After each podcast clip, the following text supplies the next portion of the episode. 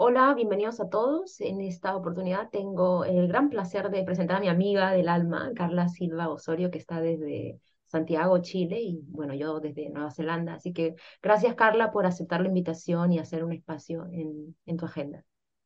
Gracias a ti, amiga, por invitarme.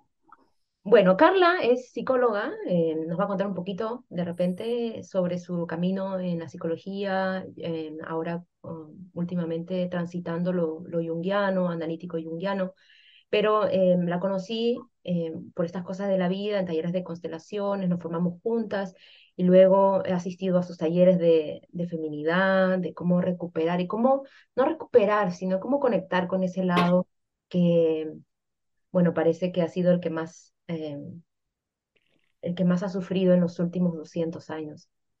El tema de hoy, el que quería hablar, es acerca de la responsabilidad afectiva. Se habla mucho, Carla, y yo he visto muchos videos y hay mucha información en todos lados, ¿no? Sobre qué es responsabilidad afectiva, eh, se habla mucho de narcisismo, se habla mucho de eh, qué hacer cuando te tratan mal, pero pareciera que al menos a mí me parece como que todavía no, no logro entender desde una mirada integrada qué se refiere como responsabilidad afectiva y qué tiene que ver con la responsabilidad personal. ¿Tú qué opinas? Mm. Bueno, yo creo que efectivamente un, eh, es como un dicho hoy día que se, que se está escuchando cada vez más y de repente pasa eso con algunas palabras o frases eh, o menciones o conceptos que de repente como que son muy manoseados para insertarlos como en diferentes lugares. A veces son muy fáciles como de, que también se vuelvan como, como conceptos más de manipulación y eso sea algo confuso. Yo creo que también pasa un poco con el narcisismo como tal. Em, he escuchado a algunas personas decir que, que en realidad como que me carga, me carga este concepto de la responsabilidad afectiva porque ya, como que tan, tan usado, tan manoseado, como... A mí me encanta. Creo que uno de los conceptos de los últimos tiempos más bacanes que han podido ocurrir, así más eh, power, en el sentido como de, de, un llamado a la responsabilidad y a una evolución dentro como del psiquismo también de cada uno de nosotros sobre cómo comprendernos a nosotros y cómo comprender la, a la pareja o a la amistad, ¿cierto? los vínculos, sobre todo por los cambios que han ocurrido eh, tan rápidamente en los últimos tiempos, ¿cierto? Porque estamos como en la transición entre un paradigma a otro, entonces esto es parte de construir un nuevo paradigma también, como no, no saber muy bien a qué, vamos experimentando con algunas cosas, eh, se va haciendo más evidente también gracias a investigaciones, a estudios, eh, qué es lo que vamos necesitando para tener más calidad de vida, más bienestar. Entonces a mí me fascina el concepto como de la responsabilidad afectiva. Eh, yo creo que opera a muchos niveles, como en capitas, eh, tanto de la, de la, psique propia con uno mismo, eh, aprender a ser responsable efectivamente con uno, como aprender a ser responsable efectivamente con un otro como, como, el, como al otro más individual, como hacia los otros también, y yo creo que ojalá se extienda, aunque suene volado, se extienda realmente a los animales y a la tierra como cuidar los afectos y entendernos también como criaturas afectivas. Y tremendamente importante porque yo creo que nos entendemos desde más desde la ilustración como, como personas más pensantes y que sí, efectivamente el neocórtex ocupa un lugar como muy importante y lo que se ha desarrollado evolutivamente después, pero antes de eso está este cerebro, cierto, mamífero, que, nos conecta con algo mucho más primario, eh, en ese sentido como simbólicamente hablando más con la madre, de los, de los afectos y las regulaciones desde el cuerpo, desde, desde que uno está en la guatita de la madre, ¿cierto? Eh, y cómo te vas regulando los ritmos biológicos con la madre, hasta cuando después sales y te siguen regulando un otro, y después tienes que empezar a aprender a regularte a ti mismo, y después entender las desregulaciones o regulaciones del otro, y empieza un entramado que se empieza como a complejizar y que creo que evolutivamente adquiere como, eh, por eso la responsabilidad me gusta como palabra, adquiere más de nosotros adultamente eh, y más, más reflexión para poder realmente tener bueno, eh, relaciones más íntegras, más sanas. creo que es como un concepto como bien evolucionado y que va a empezar, y unas amigas psicólogas nos reíamos el otro día, decimos, esto, eh, ojalá que en 100 años más digan, ¿en serio ustedes hacían eso entre ustedes? Así como de, ¿por qué? Pero dejaba el visto, así como, y, como si nada, y tú no le decías nada, ¿pero qué onda? Como nosotras hoy día las mujeres, ¿cierto? Decimos como, no te puedo creer que mi abuela le así, como que le aguantaba todo esto a mi abuelo, o mi abuelo le aguantaba, como, ¿en serio? ¿Pero por qué no te fuiste? Como, como ese hello, Mm. hello yo creo que ojalá en 100 años, 100 años más empiece como a instalarse más profundamente una nueva forma de relacionarnos Mm. con esa responsabilidad afectiva. A mí me, cuando te escucho me pasa varias cosas. Uno, como el, el, en el campo del desarrollo personal, eh, parece que esta palabra, y como el lenguaje es tan poderoso, desarrollo personal es como yo, me desarrollo yo. Primero. Entonces, de alguna manera, eh, esta visión me desarrollo personal y he escuchado a mucha gente, no, primero yo tengo que estar bien para luego salir al mundo. Y esto tiene algo de falso, ¿no? Porque Sí, realmente somos en relación a los otros y, y no necesitamos estar 100% acá para luego salir. Es como, ah, se necesita algunos básicos, sí. Eso es mi, mi mirada. Y lo otro eh, que decías es, y lo que encuentro es este, esta ambivalencia entre reprimir algunas cosas como la rabia, eh, especialmente en el campo del desarrollo personal, porque es que, no, no me ha respondido el WhatsApp en cinco días, pero es que debe estar ocupado. Y, y, y es que, bueno, todo está bien, todo es perfecto, ¿no? Todo es perfecto y, y, y bueno, de repente yo estoy pidiendo mucho tengo que aprender a ser más compasiva, ¿por qué estaré trayendo las mismas cosas? Eh, tiene que ver conmigo, Porque yo ¿no? traigo, exacto. Eh, Siempre tiene que ver con el yo, finalmente. Eso es lo que te enseñan. Claro, claro. Y, y es acá donde me hace ruido, porque cuando estamos muy en, en todo yo, tengo que, tiene que ver conmigo, ¿por qué atraigo el mismo patrón? ¿Por qué, em, por qué yo, yo, yo? Parece que perdiéramos de vista lo que realmente es y lo que, lo que, como ocuparnos de lo que corresponde. Si una persona, tomando este ejemplo, no me escribe en cinco días y, no sé, tuvimos sexo, eh, o sea, o sea, un mensaje si Mm. es lo mínimo que yo necesito, es como, oye, no hemos hablado en cinco días, ¿qué está pasando? ¿no? Pero existe como este, es- este, este chispazo de pensamiento, no me he escrito en cinco días, pero a la vez también viene el otro que no, pero todo es perfecto, todo está bien porque el otro está ocupado. Entonces, perdemos de vista lo que realmente queremos, perdemos de vista los límites y no nos atrevemos también a decir, mira, esto es lo que yo quiero y esto está o no está.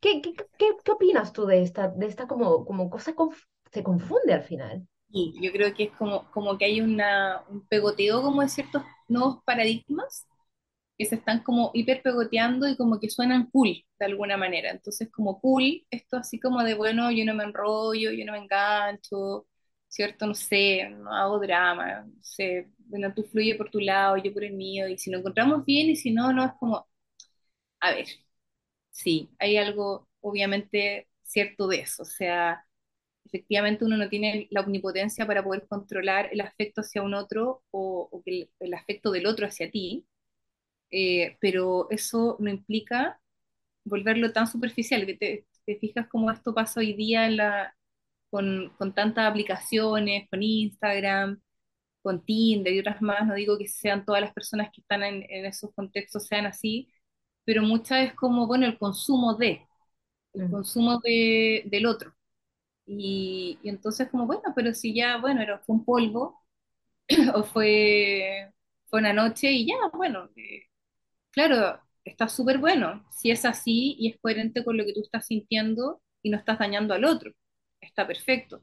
Pero si tú dentro de ti puedes reconocer una chispa de tristeza porque el otro al otro día se fue y no te escribió más, no supo, y puedes, puedes reconocer en ti esa vulnerabilidad y decir, bueno, parece que, eh, mira, en estos cinco días que no me ha llamado Pepito, eh, igual tengo pena y, y no tengo pena por Pepito. Y esa es la diferenciación psíquica, porque es como, como que ponemos todo en una bolsa y decimos, ay, pero ¿cómo voy a tener pena por una persona que no conozco y que me acosté y pasé una noche? O sea, ya chao con esto. Es que no es chao, porque en el fondo la pena no es necesariamente Pepito de carne y hueso, sino lo que te rememora la sensación de haber estado compenetrado con otro y luego una pérdida, o, o de querer compenetrarte con otro y después que el otro no desaparezca, aunque tú sepas que, comillas, las reglas del juego son así, porque en realidad esas reglas son súper truchas, o sea, están muy mal arregladas este último tiempo, ¿cierto? Como, ah, pero si yo no te debo nada, pues si no, no tenemos nada.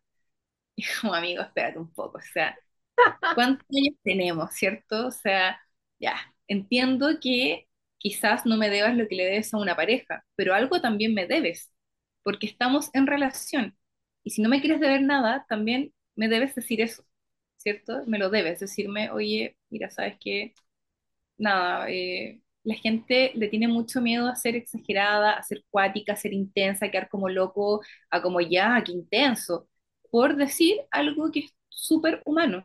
Decir, mira, sabes que igual lo pasé bien anoche, pero mira, no me gustaría que nos viéramos más. En vez de eso, ¿qué hacemos? Dejamos los WhatsApp abiertos o las redes sociales abiertas, de repente el otro me hace un monito, me llama la atención con una historia o me manda un meme o... Y tú, ah, entonces, eh, sí. Entonces empieza todo a confundirse, ¿cierto? Y nadie, a mí una de las cosas que más me impresiona en los humanos, teniendo todas las habilidades que tenemos, es que no seamos capaces de decir, esto es mucho más sencillo. Como estoy pasando un rollo. En vez de pasármelo, le escribo al otro, entendiendo de que el otro me dirá lo que me pueda decir, también. Pero le puedo decir, mira, ¿sabes qué me pasa esto? ¿Es mío o no? Y el otro tenga también la humanidad de poder decir más allá si hay afecto o no hay afecto. Decir, mira, ¿sabes qué? Si efectivamente es así y esto, nada, que te vaya bien, listo. Imagínate lo fácil, ¿no? Cerrar eso. Eh, cerrar y listo. Eh, bueno, fue y ya, puedes seguir adelante, pero te empiezas como a empantanar con las preguntas de tratar de mentalizar por qué el otro hizo no hizo. Cuando ves el otro, claro, y esta cosa más que tú eh, señalas, Nati, como de, ah, pero debe estar ocupado, ah, pero debe estar... Es como, como que esos son los rellenos que hace la mente para tratar de sentirnos seguros emocionalmente, pero en realidad es un relleno que, que no, no satisface, no nutre, porque en el fondo lo que más bien nos nutre sería mirar hacia adentro y decir qué me pasa a mí con que el otro no me responda en todo este tiempo. Incluso así esté trabajando. Ya, imaginemos está ocupado de verdad o está ocupada de verdad. Pero yo puedo tolerar esto, o en realidad sabes que no, quisiera que aunque la persona estuviera trabajando se acordara de mí mandara un mensajito, y si no lo hace porque no le nace, soy yo la que tengo que dejar de esperar eso y justificar lo que está haciendo. Entonces es hacerse cargo realmente. Esa es la responsabilidad efectiva, es hacernos cargo cada uno de nosotros de lo que estamos haciendo a cada momento, a cada instante, realmente, ¿no? Lo, nuestro yo ideal lo que nos gustaría ser y es como que cuando hacemos eso es tan estúpido porque es como que somos, como medio simios, así como la parte más infantil de la humanidad, como jugando, ah, y es como, amigo, ya sí, entiendo, el juego súper, es parte de la vida, ¿cierto? Pero ojalá pusiéramos el juego los adultos en otros lugares que no sean el drama afectivo.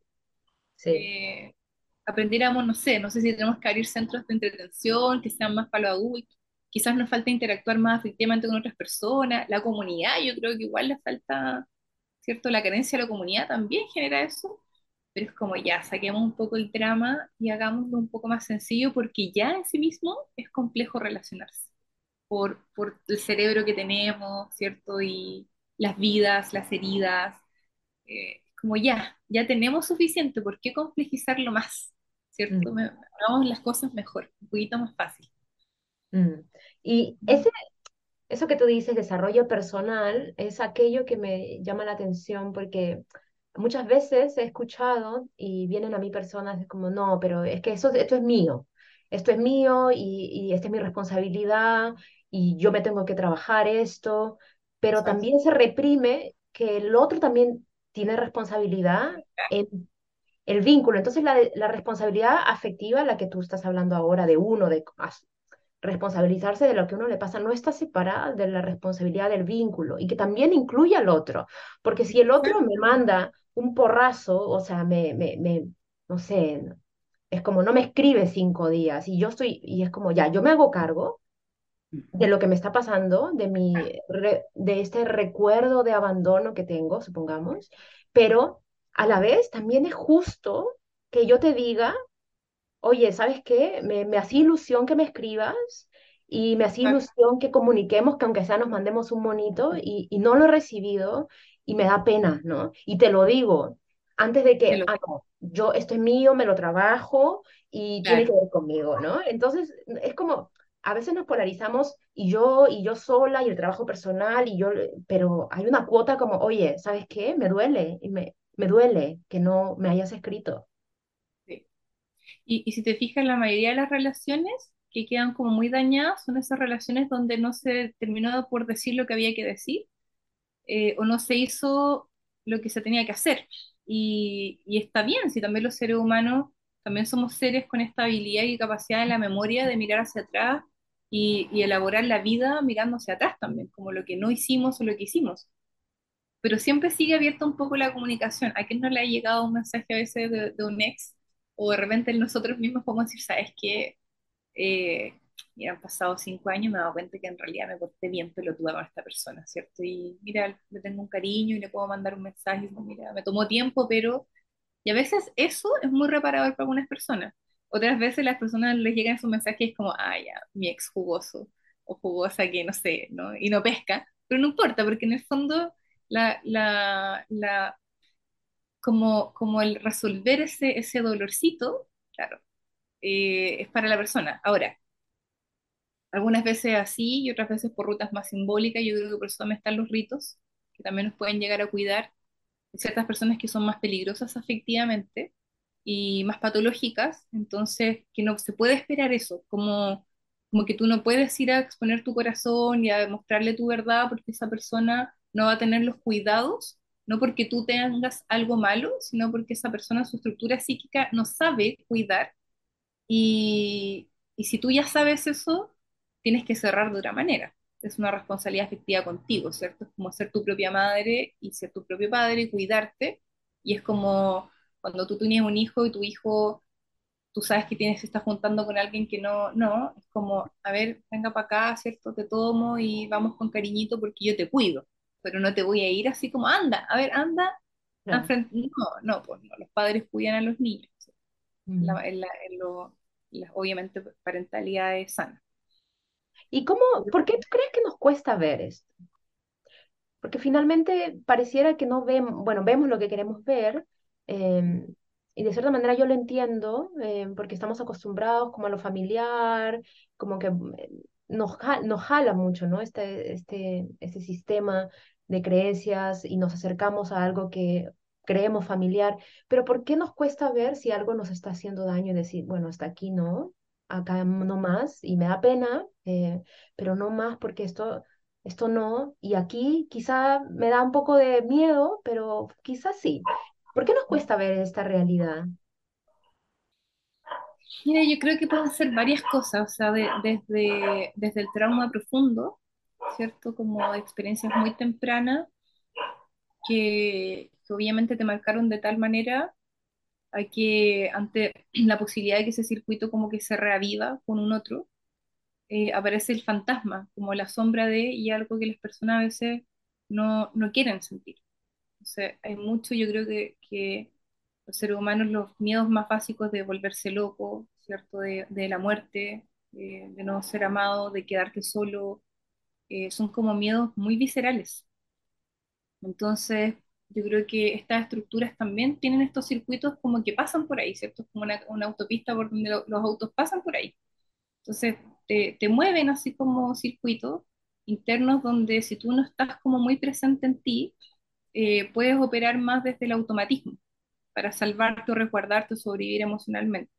Entonces, creo que pasa desde ahí eh, hasta una idea hoy día a propósito de lo que tú dices, ¿cierto? Como del, del autoconocimiento que deja fuera la fragilidad y la maldad, porque en el fondo hay como una cosa muy, muy coach, como gringa, del autoconocimiento de sacar lo mejor de ti y, y pulirlo y relucirlo. Y hoy día hice tantas meditaciones y después hice esto, esto otro y, sé, ¿no? Como, como súper bueno, pero en el fondo, cuan- o, o yoga, no sé, ¿no? Ahora ya estoy haciendo un tiempo para mí porque voy a yoga como bacán que hagas yoga, ¿cierto? Te, te va a ayudar la práctica, Pero si el resto del tiempo tú vives des- desanclado disociada de ti misma, no, yoga no, no hace maravillas, ¿cierto? No hace milagros, como es una práctica más bien que acompaña una actitud interna. Entonces, tiene que estar esa actitud interna primero de decir, ya, yo me quiero habitar a mí mismo. Yo pienso que ahí hay factores que se entrecruzan, o sea, una, una modernidad que es tremendamente rápida, instantánea, estamos llenos de estímulos, entonces siempre estamos muy distraídos en muchas cosas, la mente está como eh, un poco atragantándose con tantos contenidos, y que si tú no estás en una actitud vital de habitarte es muy fácil disociarse. Y creo que a las las personas les pasa mucho hoy día eso, sumado a que ya no hay un paradigma único de cómo vivir las relaciones. Entonces creo que hay mucha evitación, como evasión a mirarnos y hacernos cargo porque a veces pensamos que es ser cool estar súper bien todo el tiempo. Y, dejamos fuera de la ecuación como decir, no, pues si el autoconocimiento implica también esto frágil, esto doloroso, y no, y no solamente conocerlo en nosotros, saber que eso está en todos los seres humanos, en todos. Y esa, esa posibilidad de ver que, eh, que somos todos un poco iguales, ¿cierto? Pero sí, eh, es un fenómeno como bien, bien interesante que, que las personas miren tanto al lado porque trae más sufrimiento. Y bueno, creo que hoy día también hay una, una demanda más grande a psicólogos, ¿cierto? A terapeutas, porque es como darse cuenta que este paradigma no está funcionando tanto. No, estamos como probando también después del paradigma relacional, lo que entendíamos por los afectos, estamos cambiando. Así que estamos probando, pues. Yo creo que es un poco eso Sí, también. sí, sí, sí. Y Me hace mucho sentido como, es que es como el, auto- la- eh, como que el autoconocimiento es vasto, no solamente una cosa. Ayer veía un video de En- En- Enrique Corbera, algo así, ¿Ya? eh, Sí, bueno, por, por curiosidad, ¿viste? Así como ya. Y, pero sentía así, desde mi lugar, es como, ya, está, está muy bueno lo que dice, pero ¿dónde está el componente del desarrollo de la intención?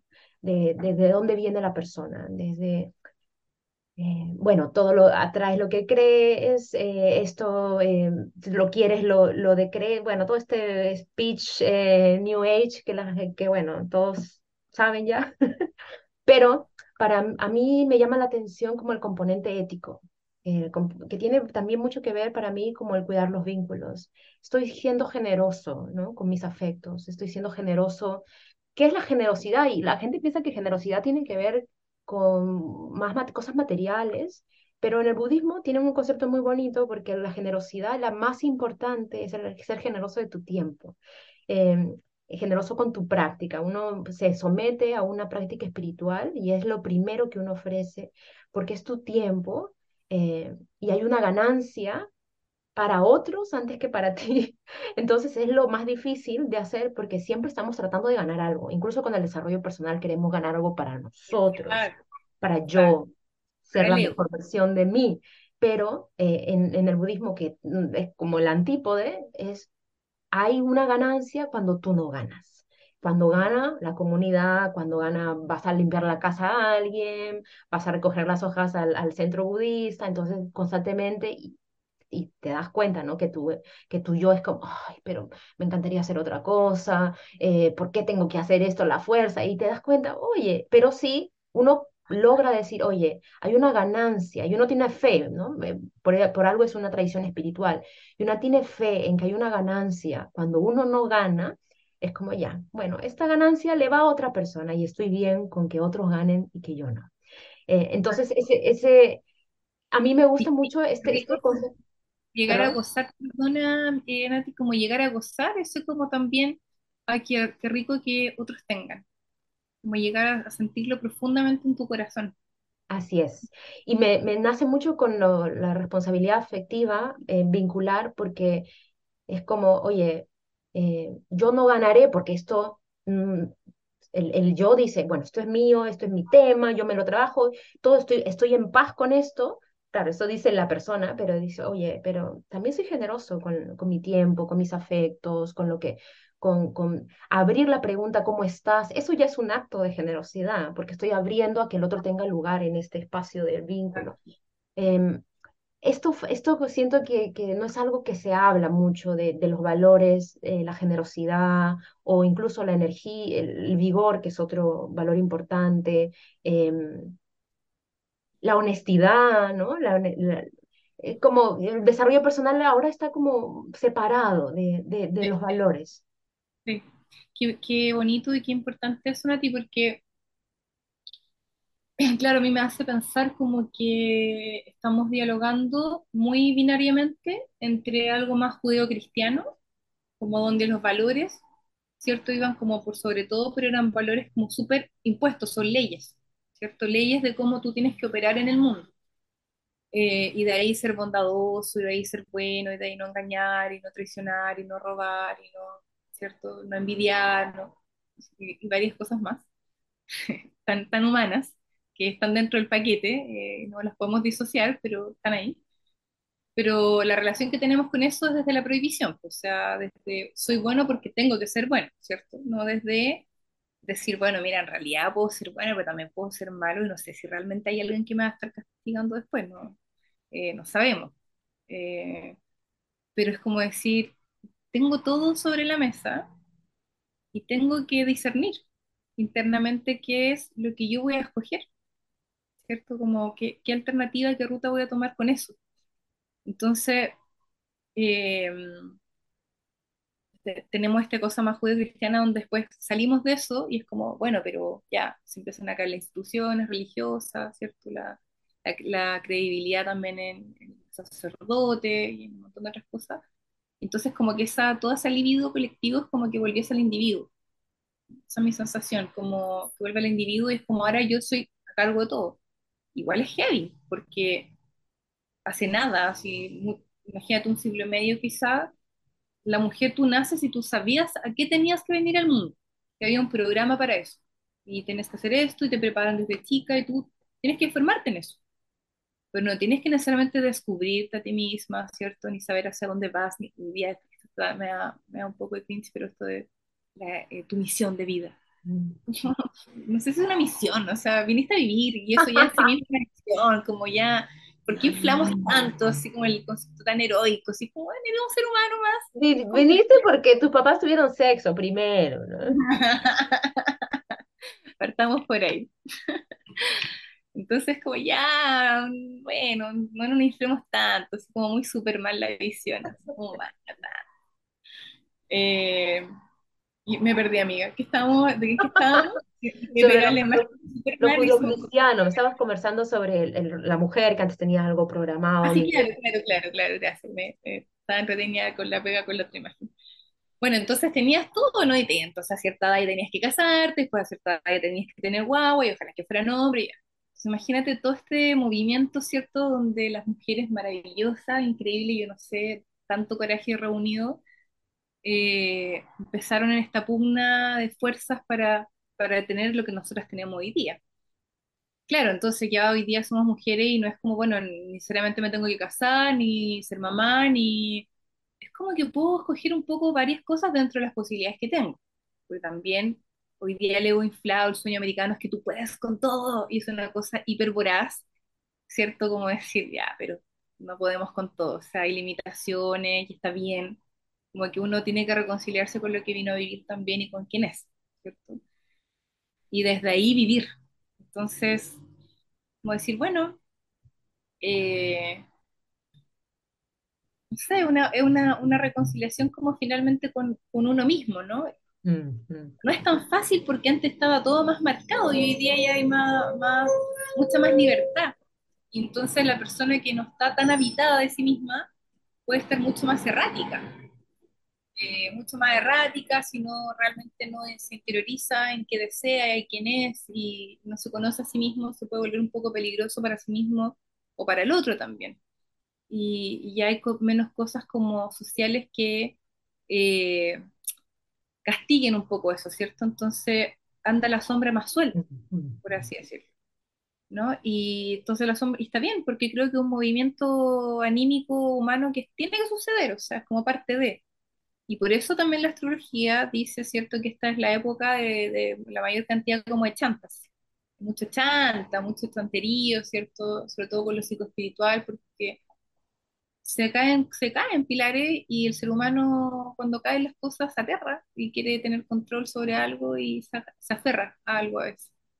Y a Mm, veces te aferras a cosas que no te tienes que aferrar y que te alejan más de ti mismo.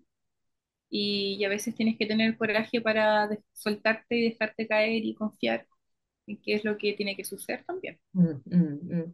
Hay esas instancias, eh, también me pasa que que hay mucha sobreimportancia sobre la parte pensante, analítica, eh, que todo el, eh, mucho del desarrollo personal tiene que ver con esta mente que yo sé, yo sí sé, yo, yo veo, yo tengo claridad, eh, yo elijo, eh, y, y es como, a mí es como, a ver, un ratito, porque eh, hay un, hay una parte, de- o sea, lo vemos en la naturaleza, hay una parte que es describible, pero hay una parte, gran parte, que no lo es. En el ADN, el 97% del ADN no está, no se entiende ni para qué sirve. Entonces sería, sería un poco, un poco eh, ilusorio pensar que, que todo tiene que ver con este yo elijo, mi, mi, yo decreto mi futuro, ¿no? Eh, pero incluso en el desarrollo personal, y esto es lo que hacen las tradiciones espirituales y la- las más místicas, la tradición judeocristiana es bellísima, pero tiene un componente místico importante, pero que lamentablemente eh, nuestro trauma no, y nuestra aversión hacia ella no, lo- no nos permite ver eso quizá y, estar abiertos a redescubrir algo que también forma parte de nuestros orígenes. Pero bueno, eso es otra cosa. Eh, es como este espacio donde no se conceptualiza, donde la persona puede...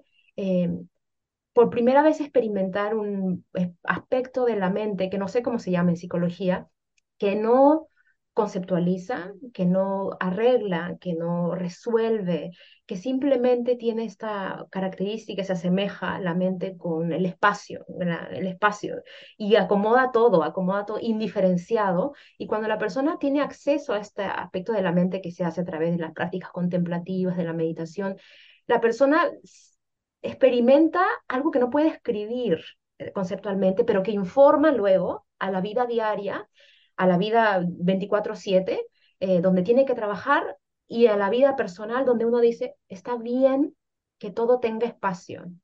Eh, esto, esto a mí me, me parece lo, lo más místico del desarrollo personal y justamente no tiene que ver con entender, tiene que ver con la experiencia del sujeto ante esto que no sé, ni siquiera nadie se atreve a describir.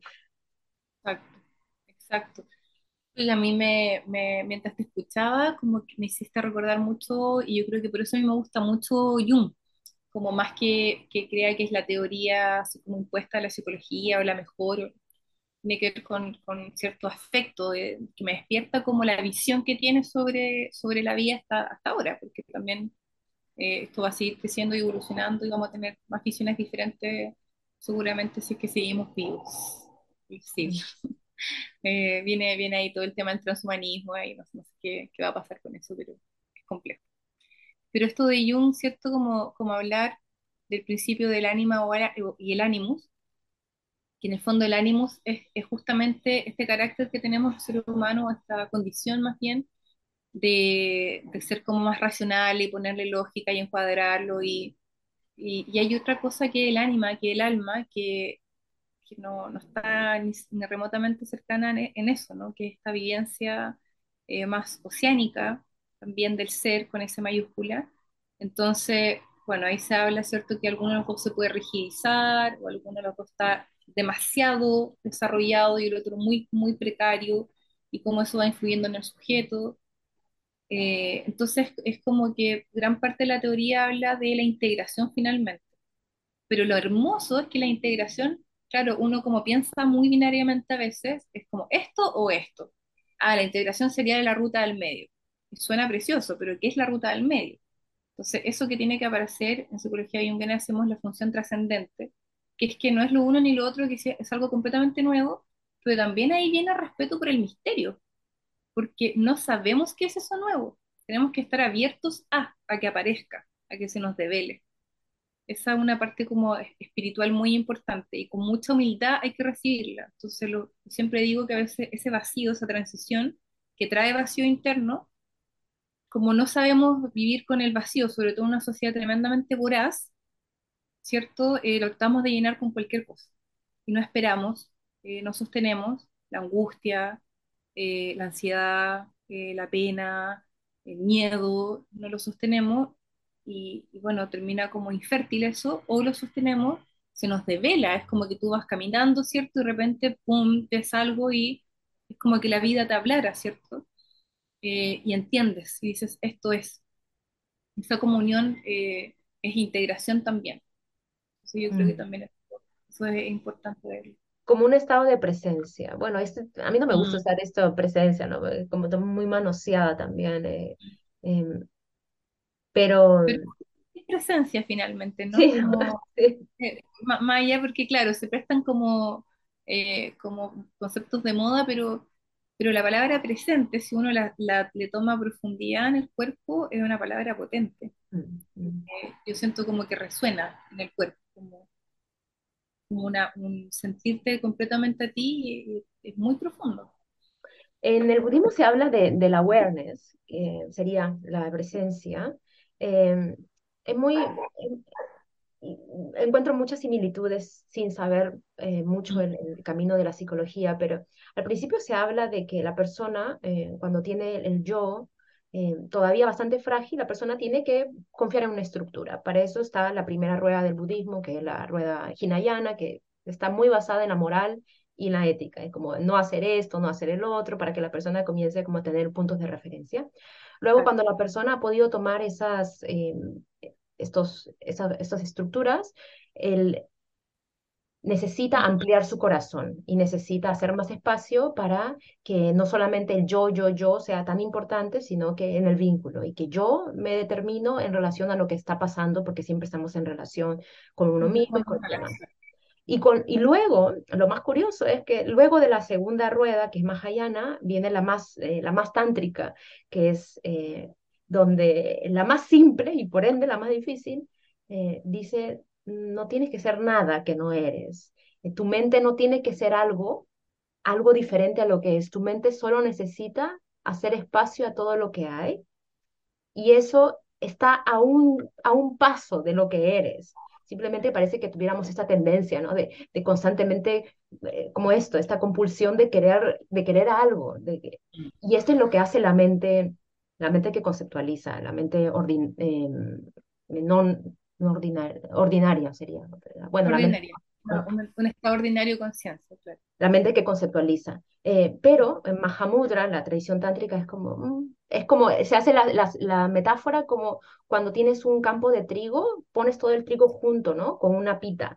Y se asemeja los estados de meditativos tántricos como que sacas esa pita que coge todo el trigo y todo el trigo cae. Sí, Así es sí, qué como se experimenta la, la mente cuando simplemente tiene espacio para que todo ocurra. Y claro, dicen, lo tántrico es lo más peligroso porque si la persona no tiene las bases bien fundadas, la persona se puede ir, se puede ir a, a- a Júpiter, ¿no? Se, se queda pegada a la estratosfera. Ujú. Exactamente. Es muy, muy similar también desde lo junguiano, pero, pero yo también creo que no solamente desde lo junguiano, o sea, y qué bonito igual dar con eso, de que diferentes tradiciones, eh, sea, sea la budista, sea la junguiana, me, me acordé también de, de Ken Wilber, que también él estratifica como el desarrollo de la conciencia, ¿cierto? En esto prepersonal, lo personal y lo transpersonal, y cómo cada uno tiene su etapa, eh, lo que hizo Freud también con decir, bueno, el narcisismo primario, ¿cierto? Los tipos de narcisismo hasta que ya, eh, o Lacan también, de donde dice ya, luego tú creces y ya tienes que salir de tu narcisismo primario, ver al otro, y, y ahí empieza, o sea, son estadios evolutivos de la conciencia eh, y que, se, y que estado evolutivo de la conciencia que en el fondo están todo el tiempo en diálogo con el inconsciente por ponerle una imagen bonita, porque en realidad la imagen que da Jung, por ejemplo, que a mí me encanta por eso siempre la cito, dice, la conciencia es un barquito navegando en el océano del inconsciente. Como, como, sí, o sea, está todo, y ojalá que sea un buen barquito, ¿cierto? Como la estructura, porque, porque claro, un océano es como, bueno, habrá- habrán días soleados y bonitos y habrán otras tormentas que son esas así como bíblicas, ¿no? Que, que tremendamente eh, catástrofe. eh, y ojalá ese barquito, el- la persona que va navegando el barco sepa navegarlo, eh, y si no sabe navegarlo tiene que aprender, pues, por algo tiene el mar por delante. Entonces, como, bueno, parte de lo que tenemos que aprender. Y lo mismo con las relaciones, así como llevándolo a la responsabilidad afectiva, como, como aprender a vernos, aprender a vernos a nosotros y aprender a ver al otro. Y este concepto que hoy día está muy de moda en psicología, mentalizar al otro, que, que implica hacerse la pregunta también, porque no es como, ah, pero filo, si no somos nada, eh, pues si no, ah, pero si no es mi polola, entonces ¿qué le voy a tener que decir? No, pues efectivamente no es tu polola, pero eso no significa que la otra persona no tenga ciertos sentimientos, eh, no sea una persona igual de valiosa que tú, eh, no sabes lo que está viviendo ese ser humano, y ahí viene la compasión también, ¿cierto? De decir, bueno, pero mira, quizá al otro le importa un pepino, pero eh, yo me quedo tranquilo, tranquila también de saber que se lo dije, ¿cierto? Eh, que fui transparente y, y ya, como que, que fácil sería todo, sería mucho más fácil. mm, Y solo para agregar, con mi amiga también que nos reíamos el otro día de esto, y como que las mujeres de- digan en años más, pero ¿cómo permitían que, ¿cierto? Que el abuelo, como creemos que también las mujeres tendemos a ser más responsables afectivamente que los hombres, eh, no sé si naturalmente, pero sí hemos sido más criadas para ver al otro. Eh, y creo que el chip evolutivo de ser madre y de gestar y de tener la posibilidad de que un cuerpo crezca dentro de ti y luego lo tengas que alimentar, de alguna u otra manera eh, conlleva eh, ciertas como, como naturaleza de, cuidado, que no necesariamente es un instinto, pero sí puede ser una tendencia evolutiva, ya como desde lo más corporal, a más reforzado culturalmente. Entonces hoy día vemos a, mujeres muy empoderadas, ¿cierto? Con todo este lenguaje afectivo y, y comprender muchas cosas que en el fondo están encontrando como muy básicos a los hombres, ¿cierto? Porque es como, pero en serio te tengo que explicar esto, que es como, como que para mí es básico y no, y no soy solo yo, ¿cierto? Como que muchos lo pensamos y, y bueno, empiezan a haber disonancia ahí y llegamos a la conclusión de que, de que tanto hombres como mujeres, pero en términos así como más, más cultural y más grande, el hombre tienen que empezar a integrar su, su ánima, ¿cierto? O sea, nosotras las mujeres integramos el ánimo, salimos al trabajo, hicimos, mantenemos el hogar, somos proveedoras de hogar, podemos, podemos hacer también eso. Y ahora a ellos les queda hacerse también eh, cargo de la tarea también de desarrollarse emocionalmente y no dejarle eso a la mujer, ¿cierto? Eh, a la mujer como madre, ni a la mujer dentro de la relación.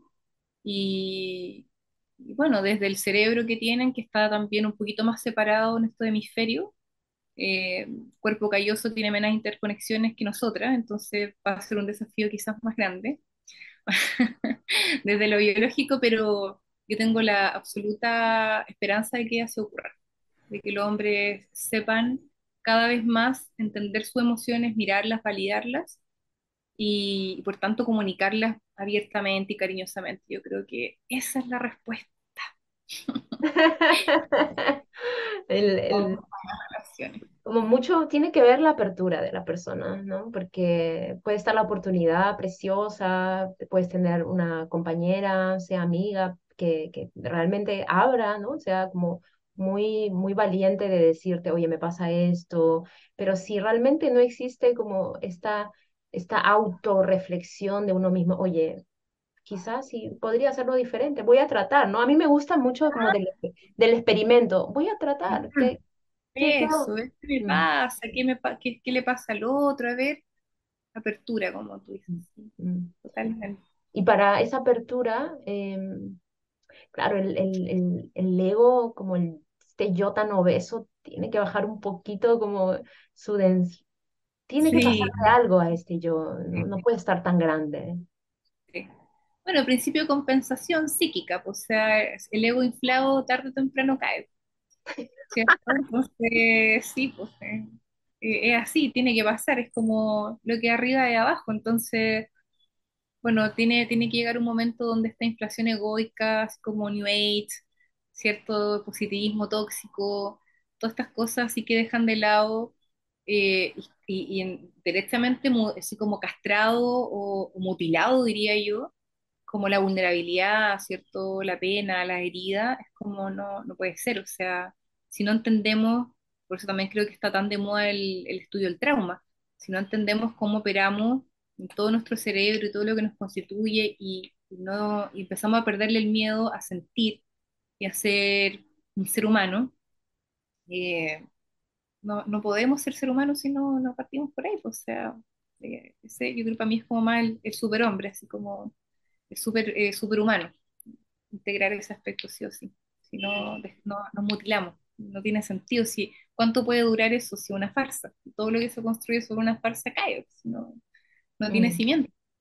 mm, Entonces, hay que hacer trabajo personal no para, para eh, atragantarse egoicamente, sino para aprender a vivir la vida. Así estar abierto realmente a la vida en todas las etapas, con todo lo que nos trae, porque cada vez se complejiza más, ¿cierto? Las cosas se vuelven más simples, pero, pero también el cerebro se tiene que desarrollar, la vida anímica también se tiene que desarrollar, y ahí uno va viendo que hay personas que se quedan como, como pegadas, ¿cierto? En ciertos estadios como del, del desarrollo de la conciencia, eh, que tienen vidas adultas, eh, autos, ciertos matrimonios, eh, hijos, perros y todo lo que se espera de un adulto funcional, pero psíquicamente o anímicamente se quedaron congelados en la adolescencia o en la infancia y, y lo que le está demandando la vida a responder hoy, que eso es responsabilidad, es la habilidad para responder a la vida, eso es la responsabilidad. Por eso la gente dice, ay, esta cosa es responsable, qué lata. Oye, lo encuentro pero fantástico. Encuentro que, que bueno, imagínate el regalo de la conciencia de poder responderle a la vida y no ser solo una piedra, ¿cierto? No sé, mm. quizás la piedra también le responde a la vida y es mi cerebro humano, pero qué bueno, ¿no? Poder responderle a la vida. Así es que creo que la responsabilidad es una de las cosas más marav- maravillosas y grandes maestros que hay para, para realmente poder crecer. Mm. Ahí este, me, me quedo con lo que dice, el, el- desarrollo personal eh, parece ser un camino de completa honestidad. eh, y claro, algunos nos metemos porque pensamos que es otra cosa y al final nos sale el tiro por, el- por la culata porque es como, el- el- como lo real, ¿no? No tiene mucho que ver con es como el efecto secundario, sí, la mejor versión Y ti era el eh, Claro. como ya efecto secundario, pero lo real es una desnuda honestidad que es overwhelming y, y, y a veces te, te- como te tiembla el cuerpo de ser tan humano y de, y de vibrar con la, con la muerte, con la posibilidad de que todo llega, pero también eventualmente se va. Cuando conoces a alguien, sabes que detrás de este, de este encuentro hay una partida. Siempre detrás de- del encuentro hay un, un fin. Em, entonces es como, uff, es como, uff, Sí, estoy vamos. acá tan vivo. las mangas y decir, vamos, pero no, ah, todo bien, ¿no? Cool, si me llaman, no me llaman. No, no, no, eh, pongámonos ahí como, como- bueno, y si estás en eso también de, bien si me llama o no, porque quizá tu atención no está puesta en eso, pero aún así no te estás relacionando con un objeto, una taza, que da lo mismo si se quiebra o no se quiebra, sino con un ser humano que tiene una vida, y eso es un respeto importante que hay que tenernos uno a otro, independiente de lo que seamos. Si no te conozco, si te conozco, si tuvimos solo sexo, si hay afecto, si hay cariño, no hay cariño, si me enamoré, no me enamoré, sí, no importa. No, el respeto es Mm, respeto y el respeto le da orden al amor. Y de esa mm, manera podemos tener relaciones más saludables. Amiga, qué lindo. Me, me, me, siempre eh, me quedo con mucha sabiduría de tu parte y gracias por darle como este marco a la conversa de hoy. Eh, gracias, gracias por tu sabiduría y por tu amor. A ti, amiga, también por tu corazón maravilloso, por ser la persona que eres, por poder tener estas conversaciones y poder compartirlo y, y dejar obviamente abierta, que yo sé que las dos tam- también estamos desde ese lugar, abierto el espacio a las personas que, quieren y que no saben cómo y que no pueden y que necesitan herramientas, necesitan otras personas, están los contactos, están los datos, ¿cierto? De, está la posibilidad a propósito de ver al otro. Te quiero mucho y gracias a todos. Nos vemos pronto.